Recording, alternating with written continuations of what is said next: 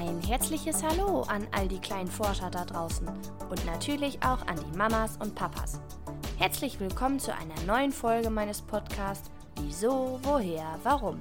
Der Podcast rund um Kinderfragen. Heute habe ich eine Frage von Nils, fünf Jahre, die ich gerne beantworten möchte. Bestimmt hast auch du schon mal davon gehört. Oder vielleicht hast du es sogar schon. Oder du fängst gerade an denn dafür muss man erst ein bisschen üben. Worum es geht? Na, um das Seepferdchen machen. Warum heißt das eigentlich so? Und gibt es das überall auf der Welt? Um so ein Abzeichen zu bekommen, muss man im Schwimmbad einige kleine Herausforderungen meistern. Man muss vom Beckenrand ins Wasser springen, 25 Meter weit schwimmen ohne Pause und Hilfe und einen Gegenstand vom Boden des Schwimmbeckens heraufholen. Das klingt erstmal alles ganz einfach, ist aber vor allem zu Beginn eine ganz schöne Herausforderung. Aber je öfter man es übt, desto besser wird man.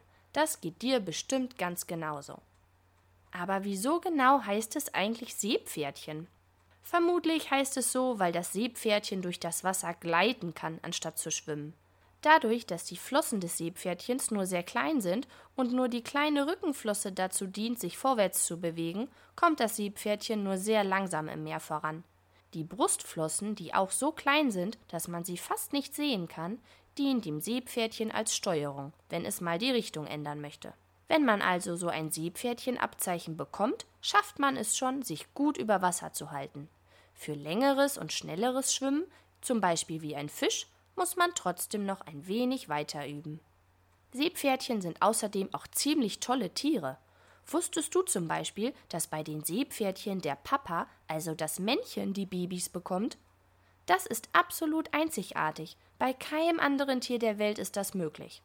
Außergewöhnlich ist übrigens auch ihre Körperhaltung. Anders als andere Fische schweben Seepferdchen aufrecht im Wasser, also immer mit dem Kopf oben und der Schwanzflosse unten. Vielleicht achtest du mal darauf, wenn du das nächste Mal an einem Aquarium vorbeikommst. Du wirst feststellen, dass das kein anderer Fisch kann. Und noch etwas anderes Tolles können die Seepferdchen, ähnlich wie die Chamäleons. Sie können nämlich ihre Farbe der Umgebung anpassen. Das ist ganz schön praktisch, um sich zu tarnen, wenn mal Fressfeinde in der Nähe sind. Also ziemlich spannende Tiere, diese kleinen Seepferdchen. Es gibt auch noch zahlreiche andere Abzeichen, die man neben dem Seepferdchen machen kann. Kennst du zum Beispiel das Vielseitigkeitsabzeichen Seehund Trixie? Dieses Abzeichen soll vor allem für die Kinder sein, die gerade das Seepferdchen geschafft haben.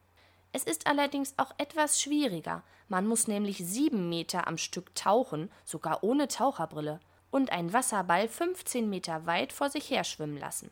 Neben dem Seepferdchen und dem Seehund Trixie gibt es auch noch die Schwimmabzeichen Seeräuber und das Haiabzeichen. Und natürlich das Bronzeabzeichen, Silberabzeichen und Goldabzeichen. Ganz schön viele Schwimmabzeichen, oder? Wenn du Lust hast, kannst du ja mal mit Mama und Papa in deinem Lieblingsschwimmbad fragen, welche Abzeichen man dort machen kann. Denn leider bietet nicht jedes Schwimmbad alle Abzeichen an. Hast du gewusst, dass es in Österreich nicht wie bei uns Seepferdchen heißt, sondern einen anderen Tiernamen hat? Dort heißt es nämlich Pinguinabzeichen. Und in der Schweiz heißt es wieder anders. Dort nennt man es Krebsabzeichen.